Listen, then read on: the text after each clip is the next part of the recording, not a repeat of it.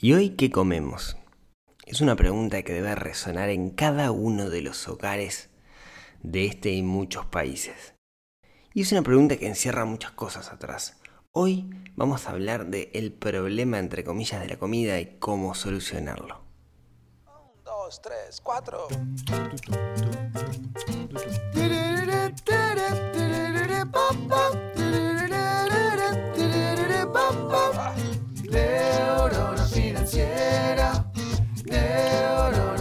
Financiera, financiera,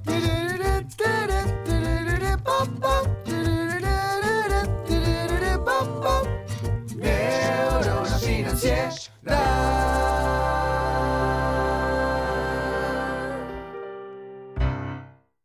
Muy buenos días, tardes, noches para todos. Bienvenidos a un nuevo episodio del podcast de Neurona Financiera.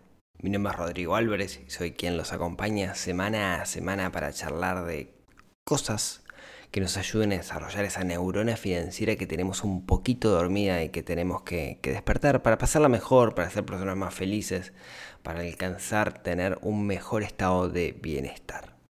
Y hoy vamos a hablar de un tema que justamente incide muchísimo en nuestro bienestar, que está relacionado con la alimentación y cómo nos organizamos con esto de las comidas. Y esa organización nos hace gastar plata y cómo podemos hacer para gastar menos dinero, comer mejor. Bueno, de eso vamos a charlar ahora. Antes déjeme contarles una cosa. La semana pasada, en el episodio 130, contaba que había subido al, a la caja de herramientas de Neurona Financiera, en neuronafinanciera.com, van a poder encontrar un apartado que se llama caja de herramientas, donde hay un montón de cosas para descargar, que había subido una versión de lo que yo llamo el calendario anual, que es para ir llevando un tablero de control de las cosas que nos van pasando en el año. Una versión en, en A4 que podemos mandar y podemos imprimir nosotros y pegar. A partir de eso, Anel, que es una amiga, que es alguien de la comunidad del PFP, eh, que es muy activa, pasó eso a un formato 80 x 90 para llevar a imprenta. Eh, está buenísimo porque puedes imprimirlo, o sea, lo llevas en la imprenta. A mí me costó unos 10 dólares imprimirlo. Eh, y, y, le puedes poner en una pared como, como un póster, no, no, tenés que ir armando un collage con las hojas A4.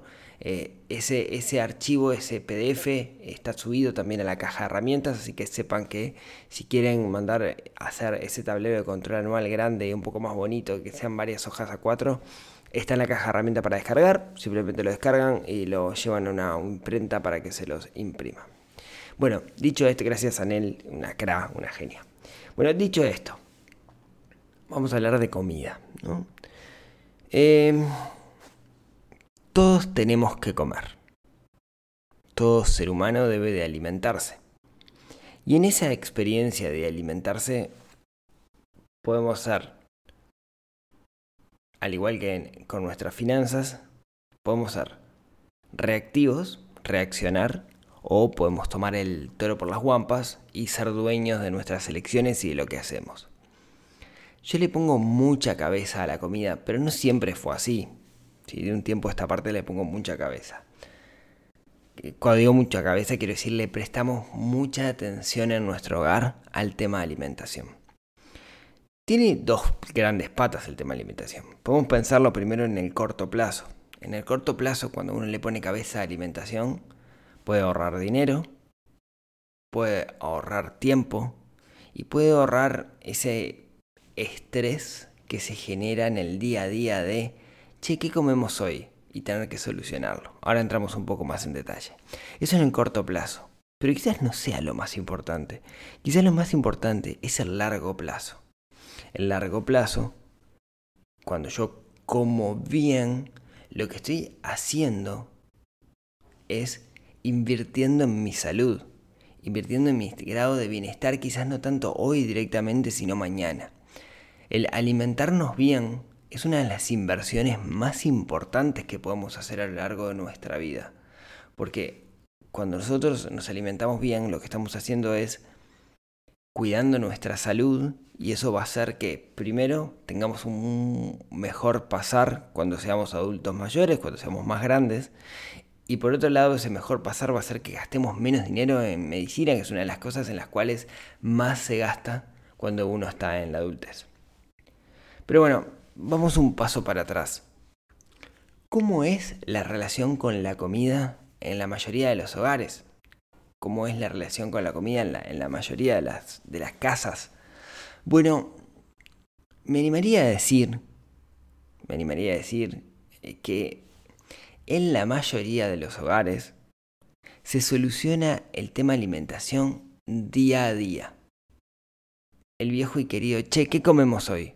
Tal cosa, voy al súper y vas al súper ese día para comprar las cosas de, ese día. El problema de, digamos, primero, el problema de, hacerte esa pregunta es que estás gastando un montón de energía. Estás gastando todos los días gran parte de tu tiempo en pensar qué es lo que vas a comer, qué, con qué te vas a alimentar. Energía que puedes utilizar para, para otras cosas mucho más productivas. Así que, por un lado, tenemos un gasto de energía que, genera cierto estrés, ¿no? De todos los días, uy, ¿qué comemos hoy? Recuerdo, mi, vieja era una gran estresada con ese tema de, ah, ¿qué comemos hoy? Que a tu padre no le gusta esto y no sé qué, no sé cuánto. Era como un problema, no le gustaba cocinar, entonces era, era como un problema. El hecho de que nosotros pensemos en el día a día que vamos a comer implica que vayamos todos los días una o varias veces al supermercado. Para muchas personas hay que entender que el ir al supermercado es la actividad social del día. Entonces revalorizan y de hecho es lo que te lleva a que pienses qué comer cada uno de los días. Tengamos presente, digamos que como actividad social es una actividad social cara, porque cada vez que voy al supermercado voy a gastar dinero, voy a gastar más dinero del que necesario porque voy a terminar comprando cosas que no quiero, porque estoy sumido en un ambiente que me invita a consumir, que me invita a comprar, que me invita a gastar dinero. Hay un montón de tentaciones que me van a llevar a meter más cosas en el carrito de las que necesito. Muchas veces ni siquiera tengo esa... esa... esa ¿Cómo decirlo? Muchas veces no, no, tengo ni siquiera el impulso de voy al supermercado porque si voy al supermercado día a día con, cómo, sino que muchas veces la necesidad de comer y alimentarse, como no estamos preparados, nos agarra en el día a día como una ola que nos cae arriba y tenemos que solucionarlo ya. Y ahí caigo en el delivery. El delivery, algo que se ha popularizado bastante en los últimos años, gracias a estas aplicaciones estilo Pedido Ya, Uber Eats, etc. Digamos, no es que, antes no existieran los deliveries, pero ahora es que es mucho más fácil consumir, se, ha eh, logrado reducir la barrera de consumo. ¿sí? Hemos hablado en alguna oportunidad que justamente lo que intentan hacer estos mecanismos es eliminar fricción para que uno pueda consumir. Entonces de una forma muy sencilla uno puede gastar, uno puede comprar y gastar, digamos, sin darse cuenta que está gastando hasta que llega a fin de mes. Entonces, eh, hoy tienen una popularidad enorme los deliveries, más en este contexto de pandemia, donde la gente no sale mucho, etc. Ha ganado muchísima popularidad, está lleno de deliveries, se ha transformado en una jungla de deliveries en la calle en sus motos de distintos colores. Y terminamos cayendo en el delivery. Obviamente caer en el delivery implica muchas cosas. Primero, hay un mundo de tentaciones a 10 minutos ahí afuera y tenemos que ser muy firmes, en particular con la alimentación, que suele ser algo muy impulsivo, algo que eh, apela a las emociones. Cuando vemos la foto del chivito, no, es simplemente alimentación, no estamos viendo los macronutrientes, estamos viendo un montón de cosas. Entonces, eh, pues eso por un lado. Por otro lado, gastamos mucho más dinero. ¿sí? Cuando apelamos a, estos deliveries se termina gastando mucho más dinero que cocinando. Y por otro lado, eh, usualmente repercute en nuestra salud, porque no es en la mayoría de los casos eh, comida sana lo que más se pide a partir de los deliveries, sino que suele estar más relacionado con comida chatarra, con comida eh, que, que, fritos y todo ese tipo de cosas que terminan siendo perjudiciales a largo plazo para, para nuestra salud. Así es como viven la mayoría de las personas.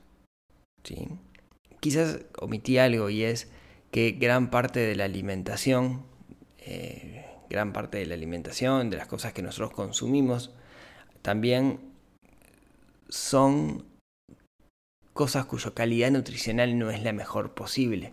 O sea, es comida mm, procesada o ultra procesada. Déjenme meterme en, ese tema. Hay una forma muchísimo mejor de alimentarnos y de organizarnos. Entonces, primero vamos, a hablar de, una mejor alimentación y después vamos a hablar un poco de cómo nos organizamos para obtener esa mejor alimentación. ¿Cuál es la mejor forma de alimentarnos? Bueno, yo acá soy discípulo de Miguel Casares. Miguel Casares lo, he mencionado más de una oportunidad, estuvo conmigo en el podcast. Miguel Casares es un nutricionista, lo pueden seguir en Instagram en Miguel Casares, que es con K y 2Z, dejo el link por ahí en las notas del programa. Miguel es un cra y tiene una bandera, así como yo tengo la, la bandera de querer mejorar el mundo por medio de que la gente mejore su relación con el dinero. Miguel lleva una bandera adelante, que es la bandera de querer mejorar el mundo llevando esta, perdón, quiere mejorar el mundo con la bandera de la comida de verdad. ¿sí? La comida de verdad es un movimiento, pueden buscarlo por ahí como Real Food también, ¿sí? o, comida de verdad, hay varios referentes a nivel eh, hispano y a nivel eh, habla inglesa, ¿sí? me animo a decir que Miguel es uno de los referentes a nivel habla, habla hispana. Y Miguel eh, escribí un libro, perdón, me olvidaba, que se llama Saber Comer, súper recomendable para todos, este, porque es una forma muy fácil de entender cómo es nuestra relación con, la comida y cuál es la comida que hay ahí. Y Miguel, digamos, su guerra es contra un concepto que Miguel le llama los ultraprocesados. ¿Qué son los ultraprocesados? Bueno, podría buscar la definición en el libro que lo tengo por acá, pero básicamente es comida de laboratorio. Es comida cuya cantidad de ingredientes supera el número de cosas y cuando leemos los ingredientes suena más una fórmula química que algo de verdad, algo que comeríamos. ¿sí? Galletitas, eh, eh, cualquier cosa que, encuentren en el supermercado, muchas de las cosas que encuentran en el supermercado, como yogures y cosas por el estilo, terminan en esta definición de, de ultraprocesados en su mayoría por la cantidad de ingredientes que tienen, la sal añadida, la grasa hidrogenada añadida, el azúcar eh, añadido, etc. Cosas que están demostrados y, justamente una de las cosas buenas que tiene este libro es que por cada afirmación que tiene el libro hay un paper de alguna universidad o de algún científico que demuestra lo que dice esta afirmación. De hecho, creo que gran parte del libro sobre el final es todas las demostraciones de esto. Voy a traer a Miguel para que hable, porque estoy haciendo spoiler del, libro, lo tengo que traer, ya, lo charlamos. Pero básicamente lo, lo que dice es, esto repercute en tu salud en el largo plazo los ultraprocesados repercuten en tu salud en el largo plazo. ¿Y cuál es la, contrapartida de los ultraprocesados? La comida de verdad. ¿Qué es comida de verdad? Comida de verdad es lo que preparaba tu abuela. Punto. Comida de verdad es aquella comida cuyos ingredientes son los más puros posibles. Y cuando digo puros, no me refiero a, una pureza, uy, sal del Himalaya o, agua de deshielo del, del Kilimanjaro, sino que estamos hablando de ingredientes lo más naturales posibles. La selga, la lechuga, ese tipo de cosas, ¿sí? Eh, el arroz, eh, pero cosas que no han sido, no han pasado por un proceso de refinamiento y cosas que no tienen añadidos, ¿sí? Entonces, a eso es lo que se refiere la, la comida de verdad. O sea, la comida de verdad lo que implica es que volvamos a alimentarnos como se alimentaban quizás nuestros ancestros, donde no había una industria alimenticia que se movía con todo un aparato de marketing enorme metiéndonos ideas en, la cabeza. ¿Qué implica comer comida de verdad? Bueno, eh, implica planificación. Implica invertir un poco de tiempo en pensar qué es lo que voy a comer, en pensar qué es lo que voy a comprar, porque algo de verdad dura menos en la heladera que algo ultraprocesado, porque el ultraprocesado está rodeado de cosas. ¿sí? Entonces, lo que yo les quiero contar hoy, ¿sí? lo que quiero contarles hoy es cuál es la metodología que utilizamos o el proceso que utilizamos en, en mi hogar particularmente, el que yo sugiero, que les puede llegar a permitir a ustedes de alguna manera dominar el arte este de comer, gastar menos dinero comiendo, eh, comer mejor comida y no sufrir estrés a la hora de, eh, de, pensar qué comemos hoy. ¿sí? Tener ese tema solucionado. Entonces, son tres pasos. Tres pasos súper sencillos. Para que vean que no es nada complicado, simplemente es un tema de hábitos. El paso número uno es tener una lista de comidas que hagan en su casa. Dicen las estadísticas, esto lo leí una vez, así que no lo puedo comprobar, pero lo leí una vez y suena bastante coherente, que una familia tipo no tiene más de 14 recetas que repite y repite y repite. Nosotros en casa tenemos algunas recetas que las repetimos muchísimo. ¿sí? Tendremos, no sé, 15, 20 comidas que tenemos anotados cuáles son esas comidas y son las que hacemos habitualmente. Son comidas en su mayoría basadas en comida de verdad. ¿sí? En, esto que hablábamos del real food. Eh, buscamos, digamos, que, sean cosas básicas. Digamos, no sé, por ejemplo, una de las comidas que fue justo la que comí anoche, voy a comer hoy a mediodía, es churrasco de pollo con ensalada. ¿sí? Eh, el pollo es algo súper básico, eh, la ensalada también es súper básico, pero bueno, es un tipo de comida. La idea es que ustedes tengan esta lista de comidas. Tener esta lista de comidas lo, que les va a permitir es no tener que pensar en abstracto sobre qué comer, sino ir a esta lista, ni siquiera que es un libro de recetas, ¿no? Porque suelen ser cosas sencillas de hacer. Simplemente es una lista de las comidas típicas que suelen comer en su casa. Si quieren, empiecen a anotar a partir de hoy lo que comen en un mes y van a ver que se repite y repite y repite. Ese es el paso número uno. Obviamente, mi recomendación es poner en esa lista comida de verdad. Paso número 2. Todos los domingos, en mi casa lo hacemos los domingos, ustedes lo pueden hacer cuando quieran, hacer una planificación de las comidas de la semana que es decir qué es lo que vamos a comer de lunes a domingo. Esa planificación se basa en esas recetas que ya hablamos, las recetas típicas, típicas de, nuestro, de nuestro hogar. La tenemos que dejar en un lugar visible. Y esa planificación nos va a despertar, nos va a dar una lista de compras de cosas que necesitamos. De hecho, Mm, yo tengo un template para eso. Un template es una hoja 4 que la imprimo y dice lunes, martes, miércoles, jueves, viernes y cuáles son las cosas que tengo que comprar. Que está disponible también en la caja de herramientas. Si quieren pueden bajar. Y el lugar típico vendría a ser en la heladera con unos imanes y lo ponen ahí. ¿sí? Entonces ese es el paso número 2. Los domingos eligen qué comer. Acá, si quieren una, forma también de ahorrarse un poco de tiempo, es decir dentro de los días poner algún tipo de comida en particular. Por ejemplo, uno podría decir, bueno, saben que los lunes siempre es una preparación relacionada con pollo y tienen tres o cuatro recetas de cosas que hacen con pollo. Los martes comemos una ensalada. Los miércoles comemos carne roja y hay recetas con carne roja. Los jueves comemos pescado y hay recetas a base de pescado. Los viernes comemos pasta, recetas a base de pasta. Los sábados, que es un día especial, comemos o pizza o algo similar también, pizza casera. ¿no? Entonces como que vamos segmentando ahí y eso también nos puede ahorrar muchísimo trabajo. Sí, eso si quieren. Pero ahí está el paso número 2. De nuevo, recuerden, en la caja de herramientas hay un template si quieren imprimirlo para ponerlo dentro de, en sus heladeras. No dentro de la heladera, sino en la puerta de la heladera con unos imancitos, etcétera. Paso número 3, a partir de, a partir de, esa lista de comidas, lo que hacen es definir la lista de compras. Que quizás algunas las puedan comprar, pueden hacer eh, las compras un día a la semana para, para tenerlas, o los pueden ir racionalizando la semana en función de si necesitan cosas frescas mi caso particular, por lo que es fruta y verdura, prefiero comprarla los miércoles porque los miércoles voy a una feria vecinal donde la fruta y verdura es más fresca, me gusta más, soy amigo de quien la vende, etcétera, etcétera. Ahí también depende un poco, ¿no? Como yo le decía, yo lo que fruta y verdura y lácteos, lácteos en particular quesos, los compro, los compro en la feria, que consigo mejor precio, me gusta, sí, es un concepto que me gusta el de ir a la feria. Pero las carnes las compro en una carnicería. La carnicería lo que hago es comprar lo más fresca posible. Entonces voy el día que la tengo que comprar. Eh, y hay algunas cosas que son básicas. Por ejemplo, los aceites.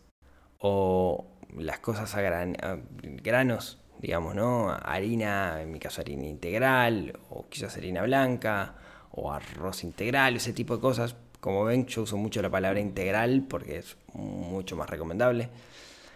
Lo que hago ahí es, voy a un lugar donde puedo comprar las cosas a granel.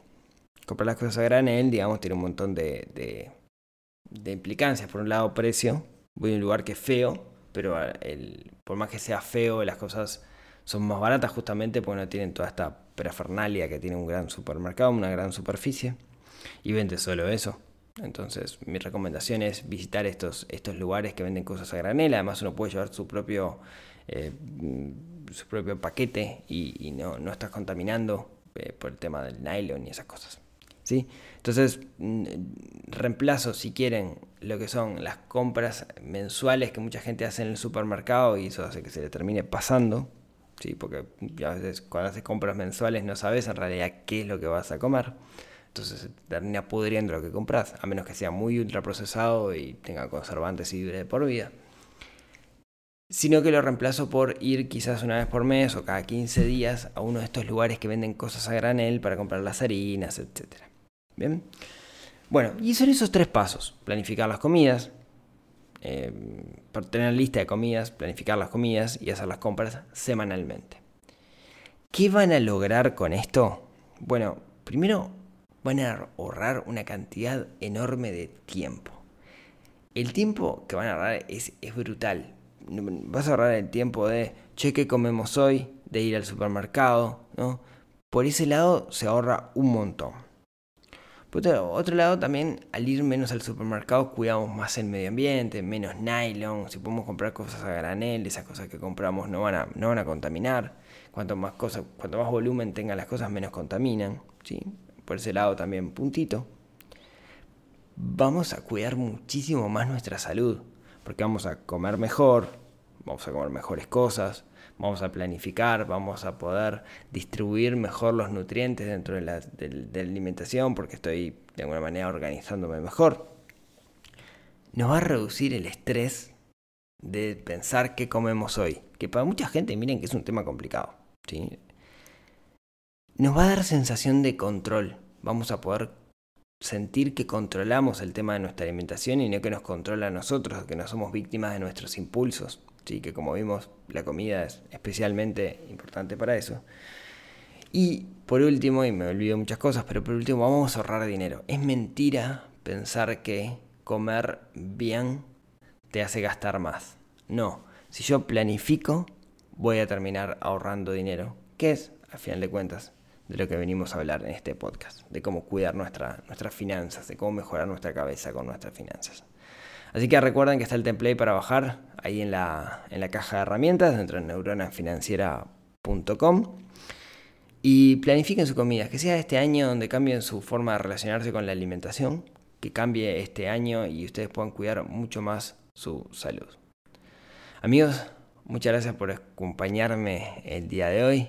Muchas gracias por desarrollar esa neurona financiera que tenemos un poquito dormida, que no siempre está relacionado con inversiones o cosas por el estilo, sino que muchas veces está relacionado con cosas más mundanas como cómo comemos o hábitos del día a día. Así que amigos, si esto les gustó, si tienen ganas, nos vemos, nos hablamos, nos escuchamos el próximo miércoles en otro episodio que ayude a desarrollar esa neurona financiera que tenemos un poquito dormida y que tenemos la obligación de despertar. Hasta el miércoles. Chau, chau.